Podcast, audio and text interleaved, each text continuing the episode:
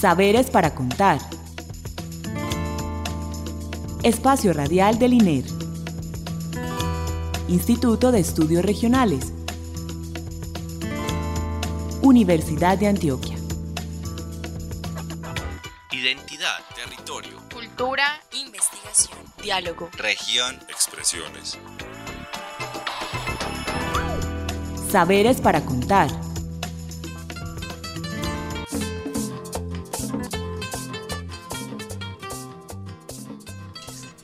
Les damos la bienvenida a nuestro programa Saberes para Contar, el espacio radial con el que el Instituto de Estudios Regionales comparte con todos ustedes los conocimientos que producimos en el INER, nuestros aliados en la producción de conocimiento, además de otros saberes y experiencias que traen invitados que llegan a la ciudad, a nuestros eventos o que son traídos por nuestros colegas eh, de antropología en este caso. Eh, en la noche de hoy tendremos nuevamente a Alexis Méndez, eh, nuestro gestor cultural de República Dominicana, eh, aquel personaje que tiene un programa radial que se llama Música Maestro, experto en salsa y bachata, que quien estuvo ya con nosotros en un programa anterior. Em, pero antes de, y, y también nos acompaña Luis Vidal, eh, el antropólogo del Departamento de Antropología, eh, quien trajo pues a Alexis a, a darnos unas conferencias eh, en el, eh, aquí en el Museo Universitario.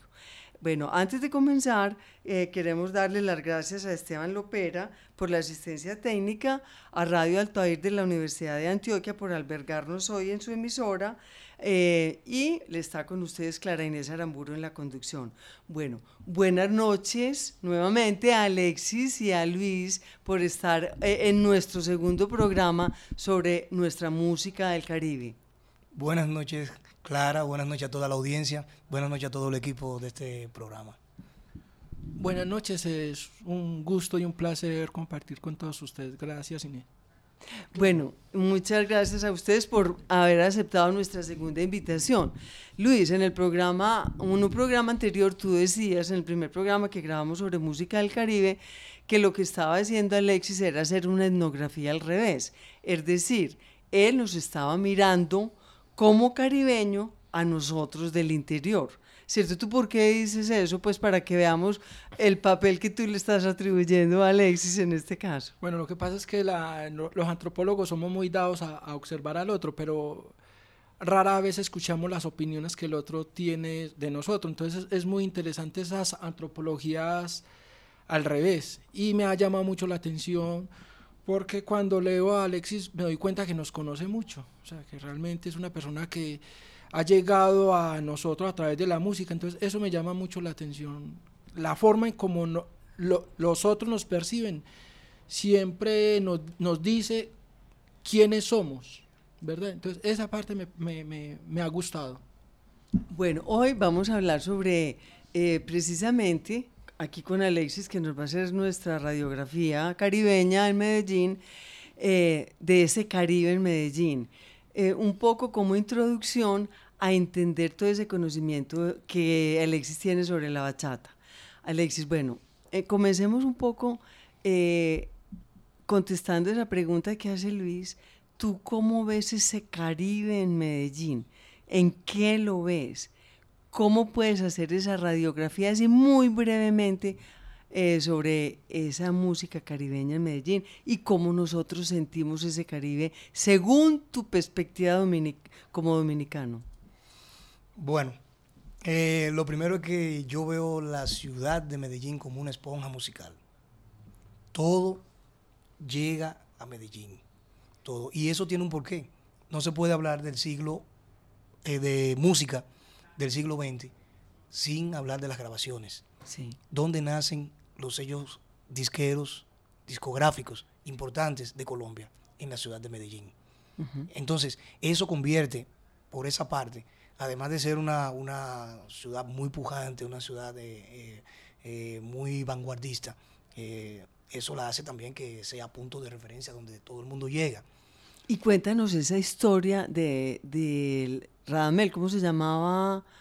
Ay, este Radamés Aracena. Sí, sí, cuéntanos esa historia de Radamés Aracena y Toño Fuentes con, los, eh, los sellos disqueros. ¿Cómo fue esa cosa? Bueno, Toño Fuentes, eh, para recapitular, es el, en el año 1935 funda lo que es Disco Fuentes en Cartagena, pero rápido se muda a Medellín y es en Medellín donde tiene el gran éxito, el sello discográfico. Las emisoras de Colombia llegaban fácilmente en esa época al espectro radial de la República Dominicana. O sea, eh, el aire estaba, no estaba eh, congestionado, el espectro radial no estaba congestionado. Y llegaban... Eh, ¿Por onda corta o qué? pues, bueno. El, por AM, por amplitud modulada. quizás en un punto del país más mejor que otro se podía sintonizar. Pero de alguna manera, Radamés Aracena, que es un radiodifusor dominicano, especialista inclusive en música anglosajona de Estados Unidos, eh, se convirtió en un observador de, la marginalidad dominicana y veía cómo esas músicas eh, diversas de Colombia, la cumbia, el vallenato, le gustaba a esa gente. Entonces él empieza a meterse en el negocio de los discos, de las grabaciones y de la distribución de música y crea una tienda de discos. Y en algún momento tuvo ese vínculo con Toño Fuentes. Y es así como llega a República Dominicana mucha música, como las famosas cuerdas que lloran, eh, los diplomáticos, que en, República Dominicana le poníamos apellidos, diplomáticos de Colombia, mm. porque también existía un grupo que llamaban diplomáticos de Haití. Entonces, así llega también la salsa de fruco. Así llegan grupos como la Sonora Dinamita. ¿Verdad? Entonces, toda esa música llega gracias a este señor que luego crea, al crear su emisora de radio, ¿qué hace en la emisora? Promueve esa música para él entonces venderle los discos a la gente. Habría que investigar, eso queda en investigación, si se hacía lo mismo aquí, si Toño Fuente distribuía aquí los discos de, de Guarachita que ese era el nombre de, del sello disquero y de la emisora. Pero así se da eh, el primer gran vínculo entre los dominicanos y la música colombiana. Hay otro tema ya de los colombianos con la música dominicana que empieza por, por, Barranquilla. Sí. Pero ya eso es otro tema que, que también... Sí, pero tú, el, el, programa pasado nos establecías pues como, o concluyo yo el programa pasado, una diferencia. Una cosa es la salsa que tiene como una dirección para llegar aquí al interior, a Medellín, ¿cierto? Nutrida pues por toda esa música que llegó eh, en Nueva York, lo que conocimos pues como ese fenómeno latino que todos conocemos pues en, en América, o por lo menos aquí en Colombia, ¿cierto? Entonces como esa salsa llegó eh, a Medellín, bueno, pero la bachata era también una música de república, pero nutrida con ritmos del interior. O sea, era como la contribución del interior al Caribe. El bolero, la cumbia, ¿qué más era Luis? El vallenato. El, vallenato. Eh, sí, los paseos. Toda esa música era la que escuchaba la gente del campo. Y ellos...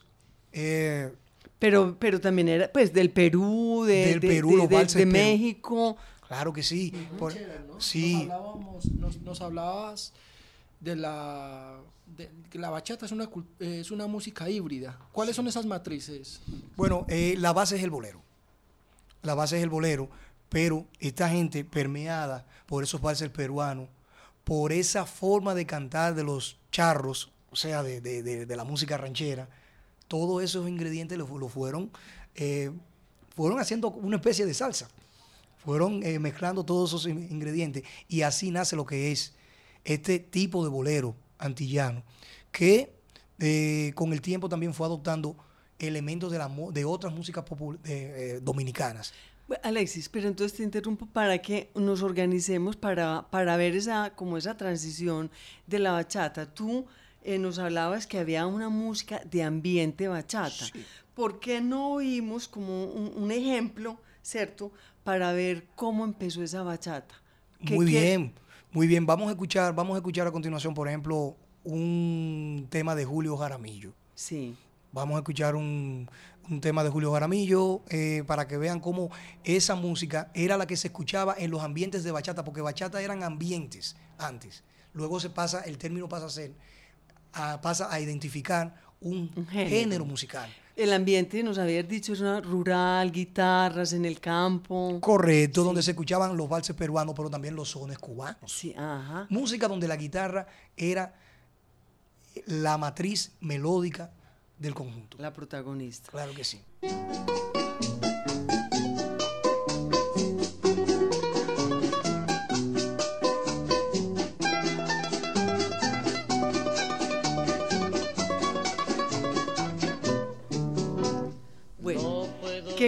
¿Qué comentas de ese bolero de Julio Jaramillo? Era todavía en ese momento era muy autóctono en el sentido de que no tenía todavía empresa como esas contribuciones dominicanas en la transformación de la bachata, porque esto va evolucionando, ¿o no, Alexis? Correcto.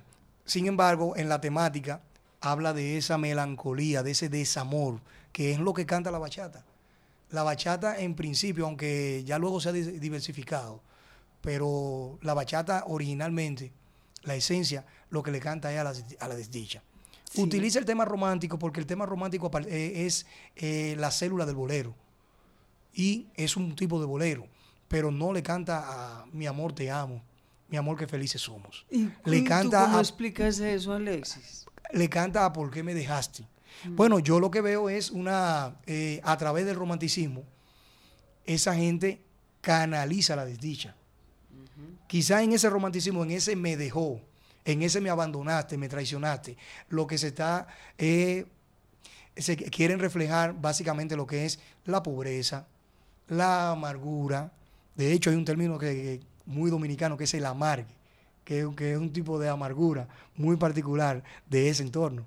Entonces, ellos lo que quieren es canalizar a través, quizás diciendo, me dejaste, me traicionaste, están diciendo, qué pobre soy, qué desdichado soy, me falta esto, me falta lo otro. O sea, es un dolor lo que quieren canalizar a través del tema del romanticismo. Entonces tú te refieres específicamente como a esos primeros bachateros, los primeros boleristas que empiezan a expresar ese sentimiento en, habías hablado de tristeza, en, en unas canciones como ¿Qué será de mí? Sí, Ese puede ser un ejemplo. Claro que sí. Inclusive podemos escuchar un, un poquito de qué será de mí, que es precisamente interpretado, un bolero interpretado por José Manuel Calderón. Sí. Yo tuve la dicha de entrevistarlo. Sí. Eh, hace, lo he entrevistado dos veces y él me reitera de que a él lo- lo- los historiadores, los musicólogos, lo señalan como el primer bachatero. Sin embargo, él dice, yo no pensé hacer nada, yo no pensé en crear un género. Yo simplemente quería imitar a mi ídolo que era Felipe Rodríguez, un bolerista puertorriqueño. De hecho, el tipo de voz, vamos a escucharlo, se parece mucho al de Felipe Rodríguez, con la particularidad de que a él le gustaban las rancheras y canta como un mexicano.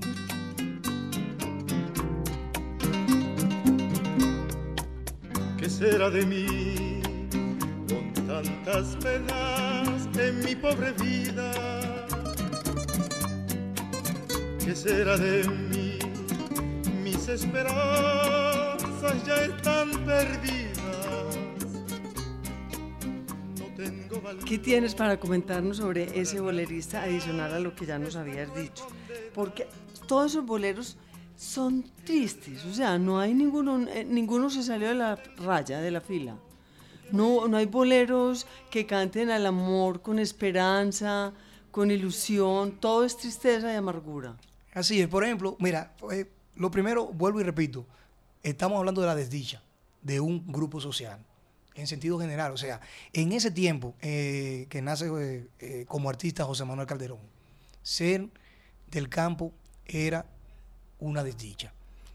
De hecho, en la ciudad te decían campesino y eso era un insulto. O sea, ser campesino era un insulto, no era un orgullo.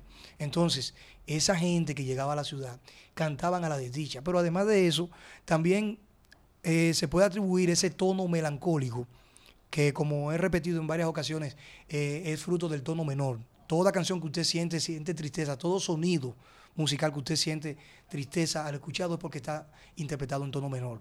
Eso puede obedecer a la falta de formación. No estamos hablando de músicos que fueron a una escuela de, mu- a una escuela de arte. Estamos hablando de músicos Espontáneos. que aprendieron a pisar la guitarra, a interpretarla de manera autodidacta. Entonces quizás tenían limitaciones y, su, y solamente conocían los tonos menores. Pero además podemos hablar de esa música que ellos escuchaban, la ranchera, el vals, esos vallenatos, también venían en tonos menores. Hay todo un repertorio de vallenatos que han sido adaptados a- en tiempo de bachata. Por ejemplo, yo recuerdo uno que lleva como nombre Volvió el dolor que es un vallenato, y otro que de, de un grupo que se llama Los Diablitos, que dice, ay corazón, si te vas, enseñame cómo te olvido. Eso se hizo en bachata y fue todo un éxito en República Dominicana, por poner dos ejemplos.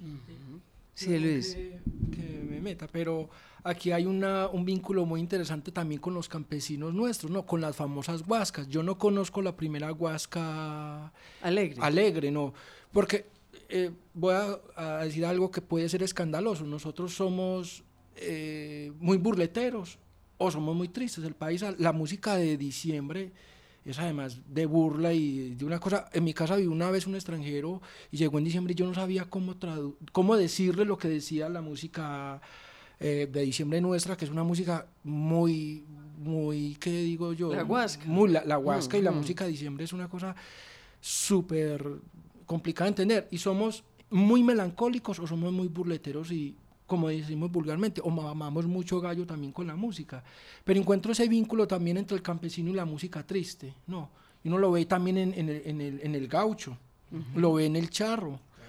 Lo, lo ve en la gente de, de- de los llanos orientales, la música, la, esa música, es decir, habrí- habría algo por a- que podríamos explorar eh, culturalmente, antropológicamente, esa relación entre ser campesino, ser marginado y ese tipo de música que ellos producen. Pero Luis, es por la ignorancia nuestra y esos estereotipos que tenemos de que el caribeño es alegre, los interioranos somos los tristes. Entonces no cuadra con estos estereotipos desde aquí que eh, un- una persona de República Dominicana, así sea campesina, pueda ser triste. Supuestamente para nosotros el Caribe es alegre, ¿cierto? Es ese contraste, son esos estereotipos culturales, Alexis, que tú nos estás mostrando que no funcionan, ¿cierto? Que no funcionan y que hay otras lógicas para entender la tristeza, así sea en el Caribe. O sea, el Caribe también es triste, el Caribe también. Y la pobreza se manifiesta en la música, ¿cierto? Sí. Y yo creo que si hay una particularidad, es que a pesar de ser triste, bailamos y gozamos la tristeza. Pero bueno, que, como ya se nos va a acabar el tiempo, ¿cómo entra el merengue, que es más movidito, a la bachata? Pon- cu- contemos eso y pongamos un ejemplo para ver cómo se, eh, hay un cambio ahí importante. Con el tiempo, la bachata dejó de ser un género musical y se convirtió en un complejo genérico, donde inclusive hasta baladas se, se graban lo- lo- los bachateros. en un- pero eh, podamos, eh, situémonos eh, a finales de los 60. Eh, esta gente, estamos hablando de gente del campo, que lle- lle- llega a la ciudad, pero se mueve en diferentes puntos. Entonces, en una fiesta de República Dominicana, en un país donde somos eminentemente merengueros, aunque ya hoy podemos decir merengueros y bachateros, Sí. pero en aquel tiempo éramos merengueros. La bachata era un producto marginado. subproducto Un subproducto, correcto. Entonces, en una presentación, de repente había que eh, pedían un merengue.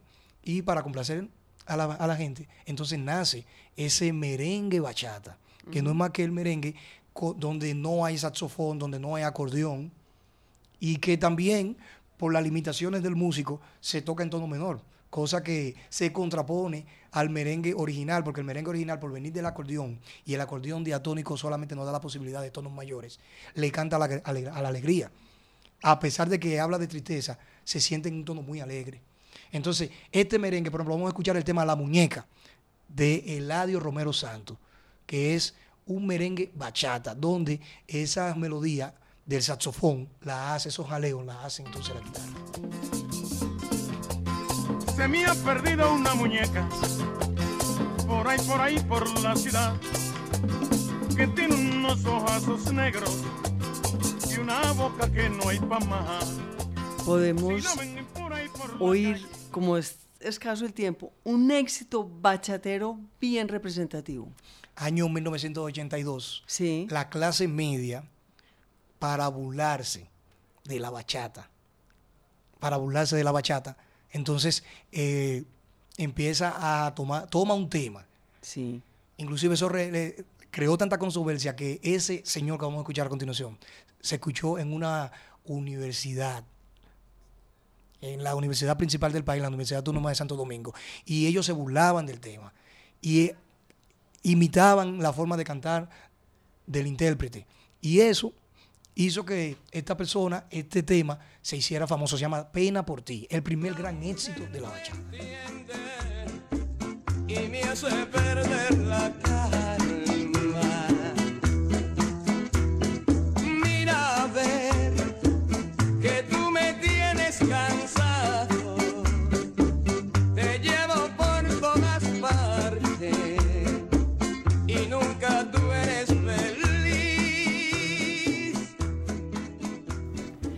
Bueno, Luis, ese tema nosotros lo conocemos. Sí, claro, claro que sí, lo hemos escuchado, solo que musicalizado de otra manera, ¿no? Me son un poco extraño. Sí. ¿Qué nos cuentas? Eh, ¿Quién es el intérprete, perdón? Luis Segura. En aquel tiempo le decían Luisito Segura. Hoy día se le conoce como el papá de la bachata, porque precisamente fue a partir de él, él es uno de los primeros si bien es cierto que escuchamos a José Manuel Calderón, era un bolero que iba más enfocado a la ranchera, pero con Luis Segura entra en la bachata, en el conjunto de bachata el bongo. Entonces ya la bachata se hace más, se hace bailable. Entonces Luis Segura es uno eh, de los primeros grandes bachateros. Bueno, y ya para terminar, Luis, eh, eh, Luis y Alexis, yo, no podemos terminar el programa de la bachata sin hablar de Juan Luis Guerra. ¿Cómo ubicamos a Juan Luis Guerra en este, en este recorrido que hemos hecho tan interesante? Musicalmente, el punto más alto. Hmm. ¿Por qué? Porque Juan Luis saca la bachata de esas limitaciones melódicas y armónicas. ¿Cómo? explorando esos elementos de la música académica. Sí. Y enriquece entonces el género. ¿Y cómo es oído eh, ese, esa manera de interpretar y de enriquecer la bachata? Por Juan Luis Guerra allá en República Dominicana, sabiendo que tienen toda esa tradición bachetera. El melómano, eh, la clase media alta, que no es la consumidora natural de la bachata, la escucha y la disfruta. Eh, sin embargo, el pueblo lo puede escuchar, lo valora, sí que bien, pero no, no lo siente. Bueno, debemos terminar, pero yo eh, considero, voy a decir una voy a hacer una afirmación. No sé si es cierta o no, pero lo marginal de la bachata puede que sea marginal en República Dominicana, donde tiene el lugar social porque se configuró allá. Pero cuando la bachata sale, pierde esa condición de marginalidad en Colombia puede que nosotros no tengamos, oigamos la bachata y no, pues para nosotros los boleros de Julio Jaramillo y todos estos ambientes bacheteros no son músicas marginales. ¿O qué opina Luis? No, lo que pasa es que lo que, lo que ocurre con la música en general es que eh, hay un momento donde es marginal, pero una vez ciertos grupos sociales se apropian de, de, ella, la consideran que es positiva, que es bueno, pues se, se democratiza el gusto. Lo que uno puede ver es que va de, lo, de abajo hacia arriba, hasta que lo de arriba lo aprueba, entonces ya se vuelve democrático. Pero pasa como un momento liminal donde no es ni solo pertenece a una clase social, un poco como con la cumbia, ¿no? Que la cumbia era una música marginal hasta cierto momento que cierta clase social dijo, no, eso es bonito, eso se puede bailar, eso se puede consumir. Entonces ahí, digamos, hay un proceso de dialógico, ¿no? Donde de entrar en comunicación todas las clases sociales.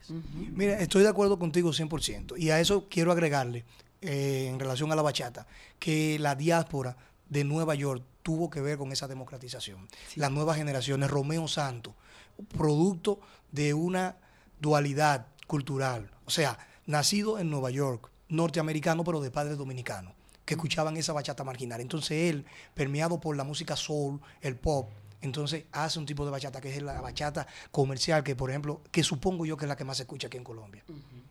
Ay, Alexis. Bueno, tenemos que terminar y siempre en punta, porque todo queda por acabar de, de tratar, hablar, informar, conversar y disfrutar como es esta música de República Dominicana. Pero bueno, la vida nos dará otras oportunidades. Te damos las gracias por haber estado nuevamente con nosotros en esta emisora, en Radio Altair. Muchas gracias, Alexis. Gracias a ustedes por este conversatorio tan interesante. Luis, y a ti muchas gracias por habernos presentado a Alexis y haberlo traído aquí a, a, este, a esta emisora. Muchas gracias, Luis. Muchas gracias a ustedes por haber aceptado la invitación y al INER.